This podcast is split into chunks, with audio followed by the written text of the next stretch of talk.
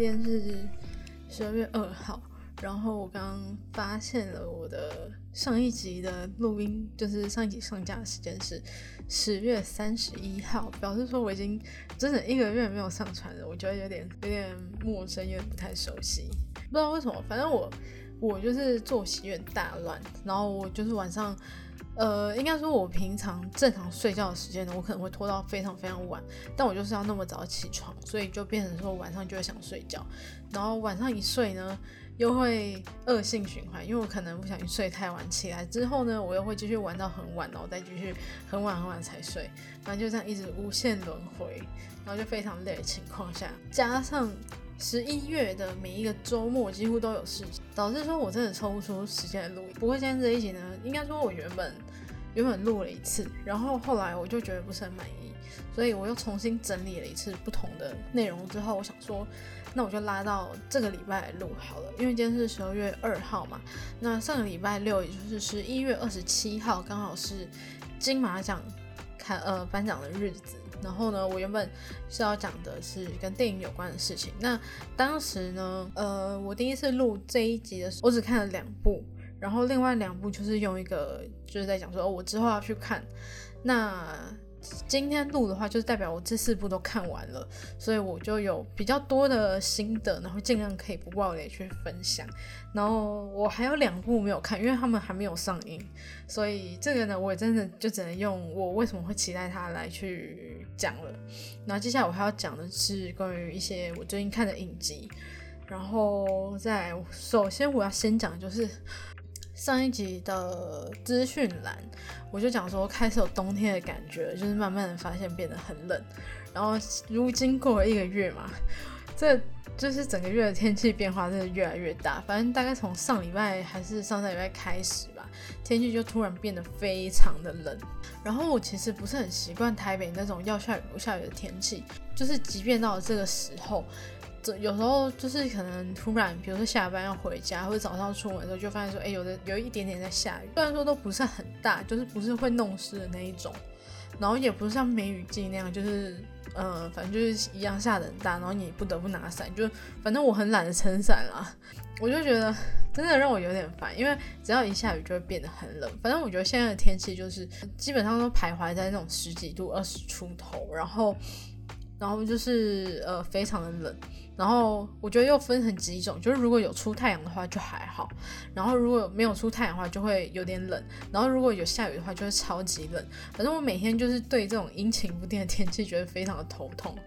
但是又碍于我实在是没有什么冬天的衣服，虽然说我上个月有买了几件，但它就是不够。可是我又不想要再买，因为我觉得我衣服已经快要塞，我的衣柜已经快要塞爆了，然后我就觉得很烦。然后我上礼拜回高雄，我也没有什么衣服可以拿，因为我真的没有冬天的衣服，然后我就觉得好累哦。然后我上礼拜就是我回高雄前啊，我还问我的朋友说，哎，最近高雄天气怎么样啊？我要不要带冬天的衣服回去？然后他们就跟我说，哦，好像有一点冷哎，就是你还你可能还要是还是要带个长袖，或者是呃可能加一件外套。然后我就说，哦好，但是我又仔细的思考一下，我想说算了，反正我也没有什么长袖可以带，所以我就带了随便带了几件就平常。我想说算了，穿外套应该就够了吧。然后我回去之后就发现超热。OK，可能对于就是生活在高雄的我的朋友们来说，可能真的是非常冷，但我就真的觉得很热，我就真的觉得很受不了。然后我我还记得我一回到家。第一件事情，我就是在思考说我要开冷气还是开电扇。然后隔天我出门的时候，还是就是接近中午吧，那时候真的很热，就是我要走去公车站，还没有到公车站，我就已经流一堆汗，然后我就已经觉得我刚化好的妆都已经全部粘在我的口罩上了，因为我在等红灯嘛。那另外一边就是骑车过马路的那些机车骑士们，他们全部都穿超级厚的羽绒外套，我就想说，天呐，他们到底怎么在这样子的环境下生存啊？真的很热。热哎，反正抱怨完天气之后呢，我要就是来讲看电影的事情。呃，我记得电影好像八月就差不多解禁，我觉得那时候电影院就已经可以开了。但我那时候一直没有去看电影，主要是那时候刚开始，然后还会有很多的管制措施，比如说你不能吃东西，然后呃，可能要梅花座什么的，我就觉得超级麻烦。虽然说我也不会跟朋友一起去看电影，但是我还是觉得这样子因为有点麻烦啦。加上当时其实也没有太多的片可以看，很多都是疫情前。可能他刚上没多久，然后就三级警戒，所以那个时候又补上的，所以那个时候我就觉得没有太多想看的电影，一直到十月、十一月的时候，真的是国片大爆发，就跟去年差不多，去年是差不多的时间点，很多国片都上了，然后又有很多也是我期待蛮久的，比如说《瀑布》跟《青春试炼》都是我个人期待很久的，然后刚好又遇上十一月是金马影展，所以我也去看了一些金马影展有上的片。然后又加上金马奖，所以这段时间真的有很多电影可以看，然后很多我也都觉得很不错。那十一月，光是十一月我就看了四部，分别是这个《瀑布》。鬼扯、金钱男孩还有青春试炼。那接下来呢？今天是十二月二号嘛，我不知道这这集会哪一天上，但反正明天十二月三号呢，又会有两部我很想看的电影上了。而且我今天就滑到金钱男孩的脸书，他们就说他们就是有点不得已的，今天就必须下。呃，这几天就必须下档了，因为明天也就是十二月三号了，据说是很多的片都在那一天上，所以很多戏院就没有太多的时间跟空间了，然后很多片就只能像《金钱男孩》就只能被迫在这个时候下档。反正明天会上的片呢，我特别期待就是两部，一部就是呃上礼拜刚拿很多奖的《美国女孩》，我不知道在金马奖之前有多少人认识这部片，但我是在呃应该是我去看《瀑布》的时候，然后那时候就有播那一部的预告，我就很想看了。然后我我自己是不知道在金马奖之前这部片的知名度有多高，但是我就觉得说，自从金马奖之后，应该会有非常多人去看那一部电影。然后我就觉得我去看的时候，应该要跟很多人一起挤在影厅里面，我就觉得很累。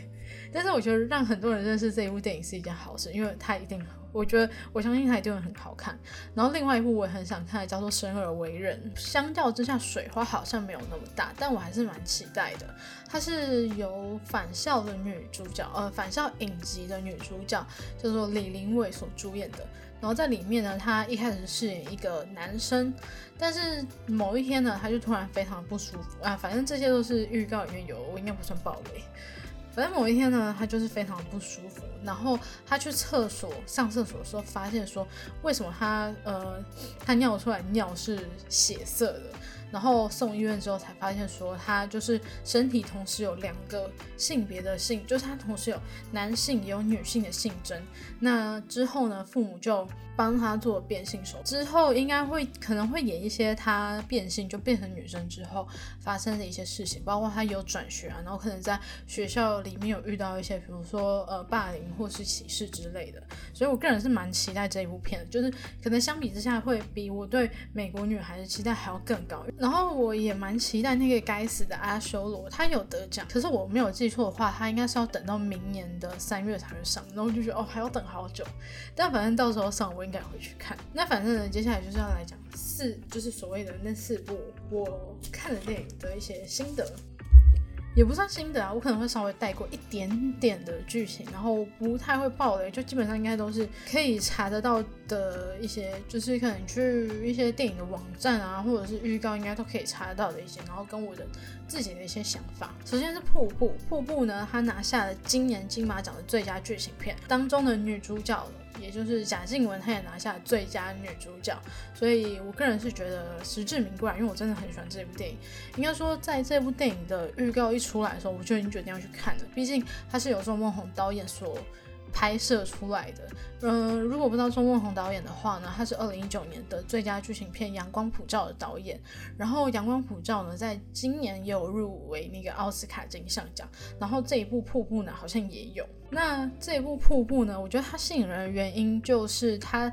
它的故事背景就是在疫情肆虐当下，其实也就是在这个时间点，讲的是两个，讲的是一对母女，然后他们平常的关系非常紧张，因为母亲呢，她平常就是可能，就你如果看到她在公司的一些表现的话，你会觉得说她是一个脾气上。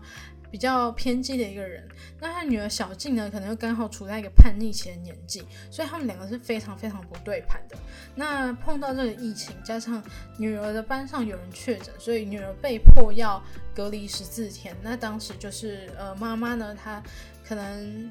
工作主管也就让她说，那不然你也休息一下。那在这十四天呢，两人就被迫相处在一起嘛，所以。也很多事情就是从这个呃，很多事情也就是从这个隔离期间开始爆发，很多问题也都是从那段期间开始慢慢的显现出来。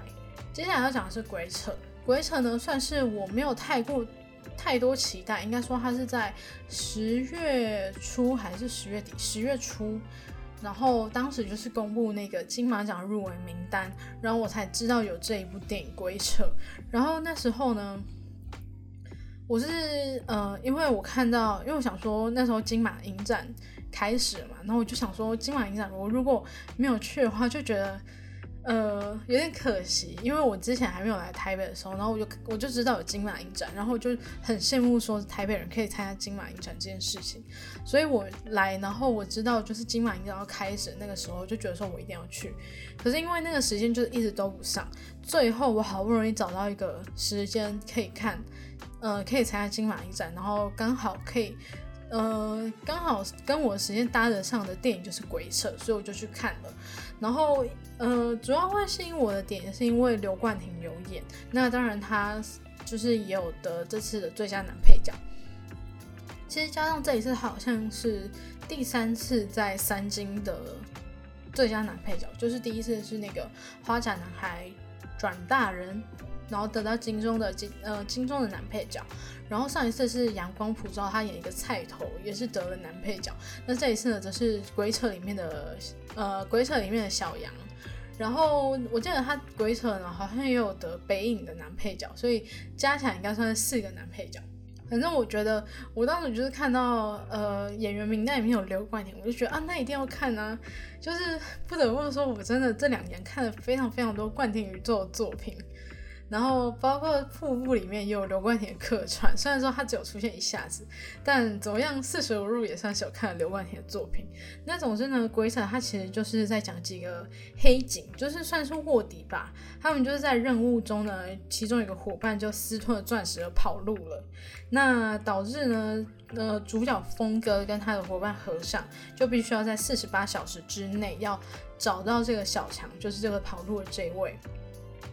因为他们被黑帮老大就是威胁说，如果没有带着小强跟钻石回来的话呢，就，呃，他们还就是绑走另外一个伙伴叫肖朗，然后可能就会对他不利，然后甚至在当时他们还就是当场切下肖朗的一根手指。那之所以是四十八小时之内呢，是因为小杨说四十八小时之内呢，就是呃，应该说这是接回手指的黄金时间，所以他们才说要在四十八小时之内把小强跟钻石都一起带回来。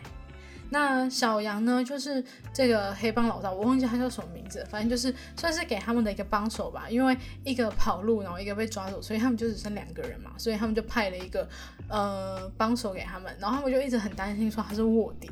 但是后来小杨就跟他们说，其实他自己也很想要当卧底，就是他可能是那种无间道看太多，他就一直很想要当卧底，然后很想要当警察，然后每次有机会表现的时候，他都会装的就是很像警察的样子，然后你看的时候就会非常好笑。总而言之呢，这部作品呢，它虽然说是一个喜剧片，但它里面又融合了非常多不同的元素在里面。然后我真的觉得非常好看。我在看的那个时候是全场都，因为那一天是满座的，然后全场都笑个不停。我真的觉得是一部非常厉害的电影。就是你可能在一个笑点还在那个笑点当中，然后你还没有完全恢复过来的时候，可能下一个笑点又过来了，然后你真的是欲罢不能。而且真的里面有很多剧情，就会觉得说。为什么这些演员都有办法，就是一本正经的讲出来？可是真的很好笑。接下来就是《金钱男孩》，虽然说他好像要下档，但还是想要分享一下我对这一部电影的感觉。其实最一开始我没有打算要看《金钱男孩》那部电影，但是当天呢，因为我要看《青春试炼》。然后我刚好看到《金钱男孩》他们有映后的，就是有演员出血场，我想说好吧，不看白不看，所以呢，抱着一种追星的心情我就去了。那《金钱男孩》呢，他讲的是一个算是，呃，因为他叫 Money Boy 嘛，然后他就是比如说有点类似男性的性工作者嘛。男主角叫做飞，然后就是一个从类似从那种乡村，然后想要到大都市打拼的那种 MB，就是 Money Boy。然后他在工作的时候就认识另外一个男主角叫做小来，然后他们可能也互生一些情愫。但是呃某天因为发生一些事情，然后飞怕应该说小发生发生一些事情，那飞怕呃连累到自己，所以他就逃到另外一个地方，然后就过了很多年，他们才再相遇。然后这一部呢，就是有一种。你在看的时候会，因为可能大家都是那种从不同的城市，然后到大城市，从不同的地方到大城市去打拼的那种呃异乡游子，所以你会觉得他们就是呃会一直想要从别人的身上去寻求一些不一样的感觉。比如说小来好了，那他可能就是呃一方面是他一开始跟飞在一起嘛，然后他就是飞因为在工作的时候受伤，所以他为了就是帮飞出一口气，他就跑去。跑去算是报帮他报仇吧，就自己反而受伤，但是他可能也没有责怪飞。那后来几年后呢？呃，小兰就跟另外一个女生结婚了，但他可能也是出出于说，可能对方需要他，需要他来照顾这个家，所以他就选择跟他结婚。然后反正就是你会有一种，这部电影其实他在讲的就是每一个角色可能都是从不同的人身上寻求一些慰藉，寻求一些。别人真的需要我的那种感觉，然后会觉得好像我还有一点点用处。但之所以叫金钱男孩，就是因为他是从一个 money boy 的角度角度去出发。但其实如果你代换成其他不同的人、不同的职业，我觉得应该也都是差不多的。然后接下来就是青春试炼，青春试炼其实算是我期待了蛮久的一部电影。然后当然也是他一出来。应该说，他一出引人的场次，一出有映后那个场次，我就马上去买票，因为我我看这一部真的就只有一个点，就是为了林柏宏。反正我非常非常喜欢林柏宏。那这部电影呢，我觉得算是我从以前到现在吧，呃，这就是从我开始喜欢林柏宏这十年以来，看过最让我觉得毛骨悚然的一部作品，就是。他的他饰演的角色，然后呈现出来的感觉让我觉得很毛骨悚然。可能就是以前不会有那种，就是以前他演的角色可能不会是类似这一种，比如说都是比较偏阳光啊，偏那种暖男气息的。但这一次就是一个比较阴森的感觉，所以你就会觉得哇，第一次看到林柏宏演这样的角色，然后觉得很不一样。然后我觉得《青春试炼》它给我的感觉就是，它是有点分章节的去叙事，所以一开始在看的时候，我会觉得有点混乱，因为呃整个时间线很错乱，因为它是从不同，比如说他先讲了 A 角色，然后把他的事情讲完之后又讲 B 角色，可是从 B 角色开始讲的时候，他可能又会再回到在之前一点的事情，所以你就会整个看起来很混乱。但是大家看到中间过一半之后，其实你就。其实你就可以慢慢去理清那个时间线，然后知道大概剧情的走向跟呃事发经过到底是怎样，所以我觉得不会到特别难理解，就是一个还蛮蛮好去消化的一部电影。然后看完我只能说，我觉得跟骚法真的是很重要。然后接下来要讲的是影集的部分，那我这边要先讲的是我刚看完《华灯初上》，不知道大家有没有看《华灯初上》是一部 Netflix 的影集，然后它目前只上传了。它目前是上架的第一部，就是第一到八集，然后一到八集我很想一口气看完，但我还是呃最后就是分了两次两天来看，因为就实在没有办法。但是我只能说，真的是你看了第一集之后，你就会有点欲罢不能的想要一直看下去的。因为我一开始看的时候，我想说好，我就看个。呃，两三集、三四集就好，但是我就一一直一路看下去，然后我也没有，因为你知道 Netflix 它就是会自动帮你略过片头跟片尾，所以我就不知不觉就一路看到了第五集，然后因为那时候我就发现说，哎，已经半夜三点多，我就觉得说一定要去睡觉，然后一看才发现，哎，怎么已经看到第五集了？我想说，好吧，那我就看完，然后隔天就才把剩下四集，呃，剩下的三集给看完。然后看完之后，我就觉得天哪，八集真的不够，但还好它是分三部，所以后面还会有十六集，就是一次八集这样子。但总而言之呢，我还是觉得《华灯初上》是蛮好看的，因为我记得，嗯，它里面有一个演员就是江一蓉，然后他就是有演那个《火神的眼泪》里面的小辣椒。那当时呢，我就呃在《火神的眼泪》的时候去查他的资料，然后发现他要演这一部，我才知道这一部作品。然后当时我就是看了一下描述，就觉得哦，应该是那个就是一些酒店小姐故事，我就觉得好像没什么兴趣。但后来发现是悬疑剧的时候，就觉得哎，还其实还不错，而且真的是会让你就是欲罢不能，看完一集就很接着一集的感觉。所以真的期待快点把后面的集数都快放上来，因为我真的太想看了。而且我觉得他拍摄手法很好的是他的。描述方式呢，会让你真的猜不出来到底谁是凶手。然后我这里是因为我在看着看到一半的时候，我就被新闻爆雷，我就已经知道死者是谁了，就觉得很干。就会很想一直去找凶手，就会从呃剧里面有给线索一直去找，可是你看后面就发现好像每个人都有动机，所以你越来越猜不出来到底谁是真正的凶手，所以这这点是我自己觉得还蛮厉害的地方，那就会让你更期待接下来的集数，因为真的很想知道到底呃谁会是凶手，然后他犯案动机是怎样。反正呢，我只能说《华灯初上》真的是一部年底的一部大黑马吧，就是真的蛮让人期待的。然后接下来讲到就是奥数，奥数呢被很多影评类的 YouTuber 认为是今年最强的一部动画作品。那我自己是不知道，因为我没有看动画的习惯。然后我今年看的动画真的可能五根手指头就数得出来。那我真的也不得不说，奥数就是最喜欢的一部。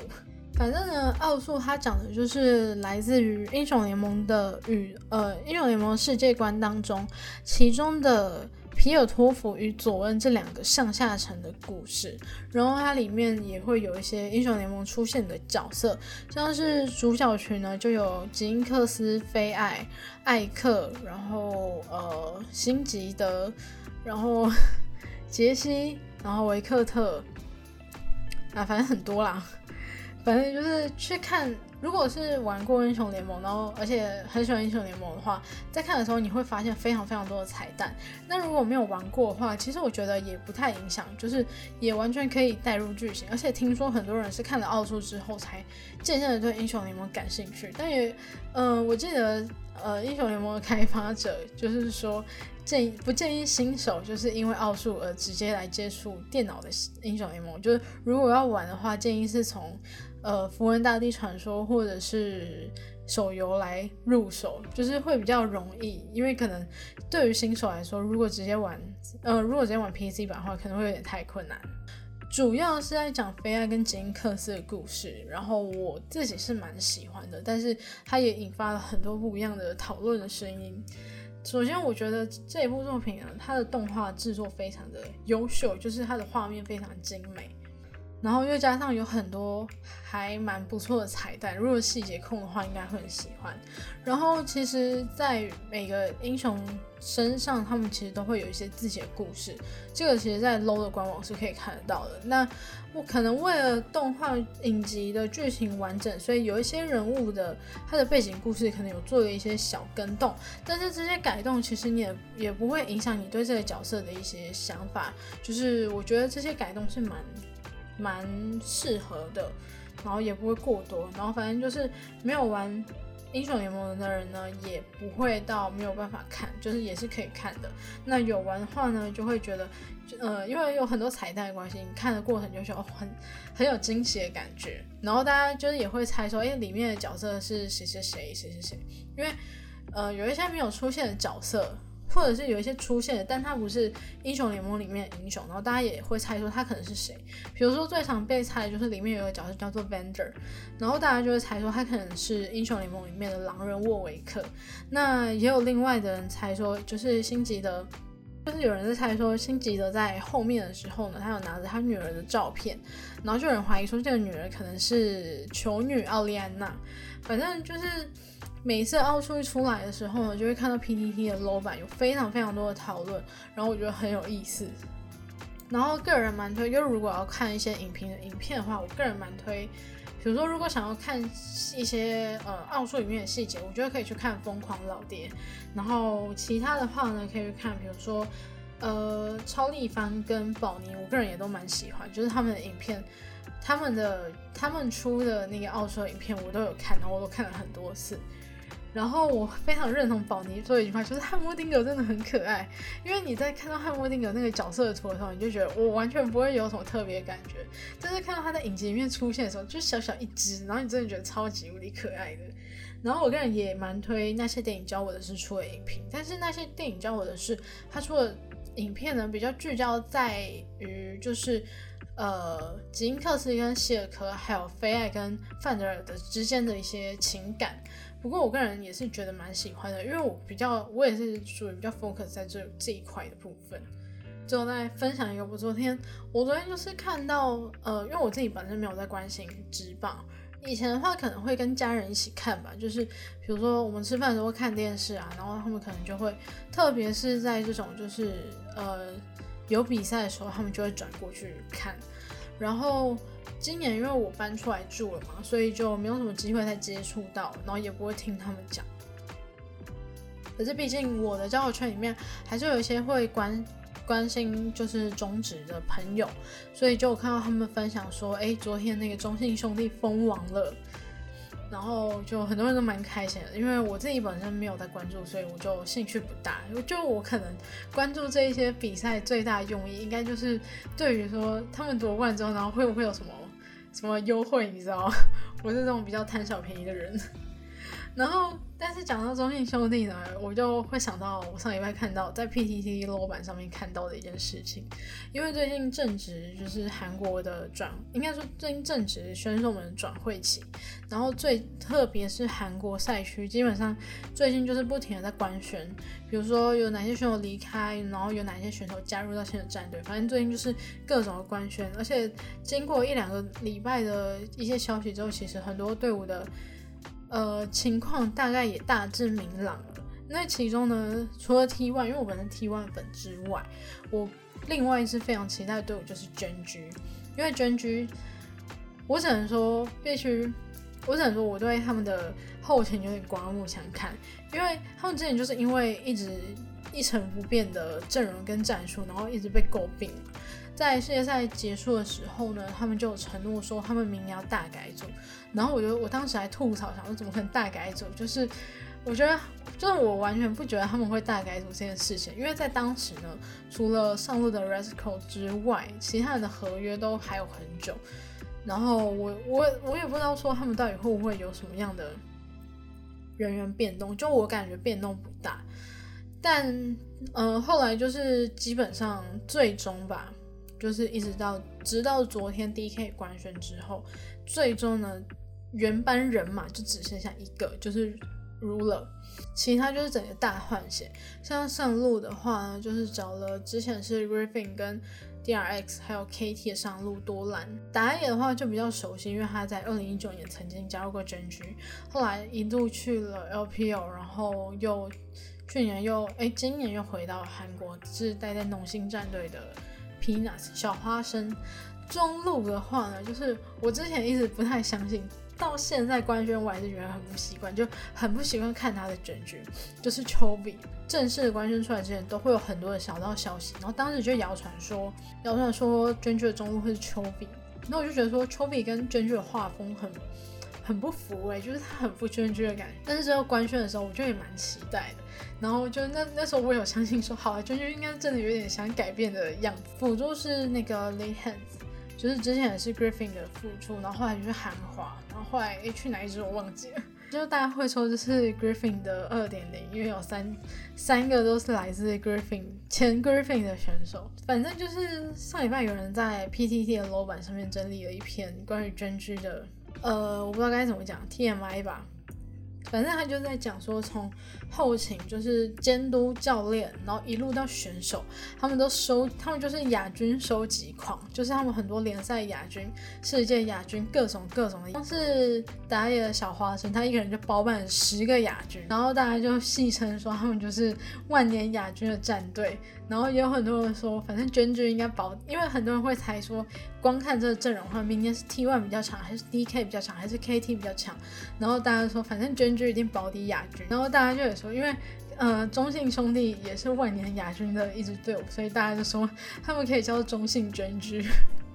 我就觉得蛮好笑的。反正昨天看到中信兄弟 封网之后，我就一直在想说，那娟娟明年是不是有机会？反正就是一个小小的 TMI，就是无聊讲一下。好，反正今天这里大概就到这边。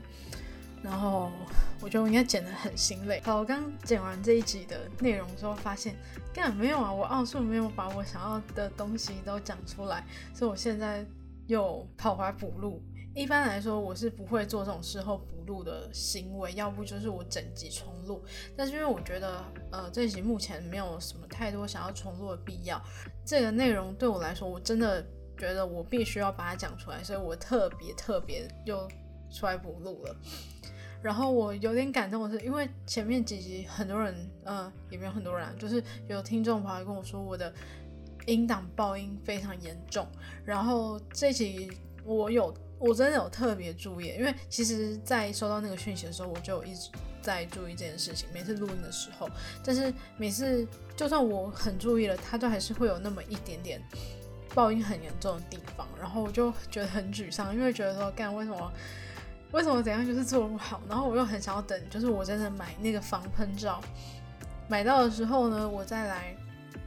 我再录音。可是因为我一直忘记，然后我又不想要等太久，所以我就想说，就是每次我还是觉得，那我先录之后再说好了。然后今天这一集我录完，然后我刚在剪的时候发现，OK，这一集终于。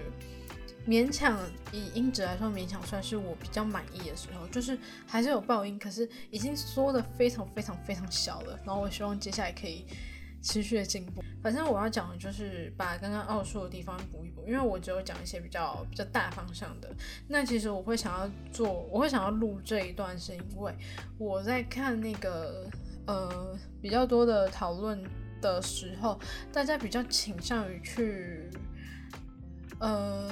比较倾向于去把吉恩克斯这个角色做一个比较负面化的行为，或者是讲一些他比较难听的言论。但因为我觉得不能这样子轻易下定论，所以我把很多吉恩克斯为什么会成为吉恩克斯的理由列出来。算是有点私心吧，因为我个人觉得吉因克斯，我我个人蛮喜欢吉因克斯这个角色，然后我觉得奥数把这个角色塑造的性格跟他的背后的一些，我觉得跟我自己本身的性格有一点类似，所以我在看到大家在批评吉因克斯的时候，就是有一点极度的不是很开心，就是极度的怎么说，有点难过，可是就是能看着自己的女儿被骂的感觉，我在我到底在讲什么？反正呢，我就。整理了我把奥数的九集全部看完之后，然后我对于吉因克斯，应该说我对于 Powder 变成吉因克斯这个角色的一些些想法。然后如果我说你看完奥数，对于吉因克斯这个角色有一些，就是你一样会有一些想要批评他的心理的话，如果你听完这个，也许你可以会有一些不一样的想法，或许或者是说，也许你可以听听看不同的声音也说。反正呢，大家对于奥数的，就是对于金克斯这个角色的一些算是批评吧，主要是集中在第三集到第四集，应该说第一章到第二章的那个转变。好，接下来这一段会爆雷，反正我应该会在资讯注明说，就是这边会爆雷。然后说，如果如果你还没有听的话，你就是不要听。然后我不知道，我现在跟我刚刚在剪接的时候，我不知道为什么我语速都超级无敌快的。大家会对于金克斯或是对于 Powder 这个角色有意见的点呢，都是在于说他的第三集嘛，就是第三集呢，因为 Silco 把 Vander 抓走，然后菲爱知道了之后呢，就带着他的另外两个小伙伴，一个叫做 Myro，另外一个忘记叫什么名字，就是比较胖胖的那一个，他们就是三个呢，想要去把 Vander 救出来。那在出发之前呢，菲爱就禁止 Powder 出，就是跟去。就是以前他们行动的时候，Powder 都会跟去。可是因为 Powder 他总是会闯祸，但每一次呢，其实菲爱都会帮他说话。即使另外两个小伙伴都不是很满意他，但是菲爱还是会，就身为他姐姐，还是会帮他说话。但是这一次呢，还是觉得特别的、特别的危险吧，所以他不希望说 Powder 也跟着过去。那我先讲一下，我认为 Powder 在这样子环境下生长的时候，他的一些情境，就我自己觉得啊，当然可能不一定是这样，但是他只是我从影景当中看出来的样子是这样。首先呢，Powder 作为四个这四个人里面呢，他是一个最弱小，他年纪也是最小，然后又时常被嫌弃，从第一集就可以看出来，第一集就是他们前进。呃，杰西家嘛，然后最后也是其实也算是被他搞砸。那每一次呢，都只有菲爱会接受他，会帮他说话。但是有一次他们在呃，菲爱在跟 Miro 谈论的时候呢，就无意间被 Powder 听到，菲爱可能有讲了他一些。不是很，就是有点否定他的话，但是其实原意不是这样，只是因为 Powder 他没有听到全部，他就只有听到他讲一些比较不好的部分，他就觉得其实菲爱私底下也不是很能接受他，但是他都没有表现出来而已。那他因为很常出包，然后又很常会被另外那两个就是那个胖胖的跟 Maro 会责骂他，所以他可能就会不停的去否定自己，造成他非常的自卑。其实从杰西的那一件，就是从他们去杰西家的那件事情，就可以看得出来，其实另外两个小伙伴呢，其实对呃 Powder 他们都是有点积怨已久。然后也其实这也会间接导致，因为其实其他三个就不用说非爱好了，另外两个就算他们可能没有什么太出色的表现，但是他们都有自己擅长的地方，比如说 Maro 他适合开锁之类的。那当然非爱更不用说，他就是非常出色的一个人，所以呢就会让 Powder 长期陷入一种自我怀疑的感觉，就是自卑感啦。那我会觉得他们去找 Circle 这个点呢，是一个爆发点。把 Powder 丢在家这件事情，对菲爱来说，他的出发点是觉得这一趟这一趟行程太危险了。菲爱觉得他保护不了 Powder，可是他觉得说他只剩下这个家人，他不能再失去 Powder。可是对于 Powder 来说呢，他不会去注意到。嗯，菲爱跟他说，因为你很呃，因为很危险，我不希望你跟过来，我怕你受到危险。对他来说，他只会觉得说，诶，是不是因为我很糟？是不是因为我是一个拖油瓶，所以你们才想要把我丢在家里？因为不想要我再去搞砸你们，所以呢，他才会偷偷的跟过去，才会有之后那个他拿海克斯宝石，然后不小心搞砸的这一幕。但是其实对 Powder 来说，他就只是希望说，他想要可以。助呃助他们一臂之力，觉得说他可以被肯定，觉得说只要他成功了，那其他其他那些人他们就不会再说 Powder 非常没用，就不会想要抛弃他了。但是这件事情爆发之后，因为呃后面其实你也可以看到，就是一开始我也会开玩笑说，哦这 AD 也太雷了吧，就是他一个，然后队友就死了一堆，然后对手一个都没怎样。但是其实后来看也是很难过，因为其实一开始呃因为。从我们的角度可以看到，Powder 他是只有看到一个小缝，然后他其实是没有看到其他队友的。那他在那个当下其实不知道他把呃他的队友统统都杀掉了。可是对于菲爱来说呢，呃，应该说这件事情对于菲爱来讲，他就只会觉得说是 Powder 搞砸了一切。虽然你搞砸了一切，但你还是我的家人。但是他只是那时候说了一声，说了一些重话，然后又打了他。可是对于长期都处在一个忧郁自卑的。Powder 来说，这就是一个爆发点，就会觉得说，哦，我搞砸一切，我又搞砸一切，所以，呃，我的姐姐就是菲爱，她已经不要我了，所以这也是为什么后面 Silco 跟上的时候，他才会一把抱住 Silco，然后说他已经不再是我姐姐了。那。我觉得 Silco 跟 Powder 之间，应该是 Silco 跟吉克斯之间呢，他们有一点他们的关系。虽然说很多人觉得他们是父女，然后其实 Silco 他在后面他也说哦养女儿真难之类的。但是我觉得比起父女，他们比较像是，因为他们同样都是被抛弃，所以就产生了某种羁绊的家人。对吉克斯而言呢，Silco 是唯一可以给予他安全感的人。呃，后面凯特琳的出现可以看到，说凯特琳跟菲亚的关系其实非常的好，他们有点就是伙伴的那一种关系。那吉因克斯呢，可能就把凯特琳视为抢走他位子的人，进而迫使菲亚做出选择，就是最后一集的那个片段。在吉因克斯挣扎的时候呢，菲亚的第一个反应却是要他不要伤及无辜，就是他。把凯特琳抓来嘛，然后他拿着枪说：“你只要只要你杀了他，我们之间就可以回到过去。”但是菲艾却只是一昧的要他不要伤害凯特琳，不要伤及无辜。可是其实这不是杰尼克斯想要听到的，他想要听到应该是一个，应该是菲艾可以给他一个肯定的答案，说就是。对他来，就是可以肯定他，给他一个肯定的答案。但是他扯的，他却扯到凯特琳，对他，对杰尼克斯来说，无疑就是加深了杰尼克斯的怒气跟他的自我怀疑的部分。接着呢，菲亚又不断的要他想起以前的伙伴，就是在他非常挣扎的那一段，他就会说说，哦，你想想谁，想想谁，想想谁，然后让他间接的去思考到说，哦，这些都是被他害死的人。因为其实从后面。他们长大之后那边呢，你可以可以看得出来，就是呃，吉因克斯并没有从以前他杀死自己的伙伴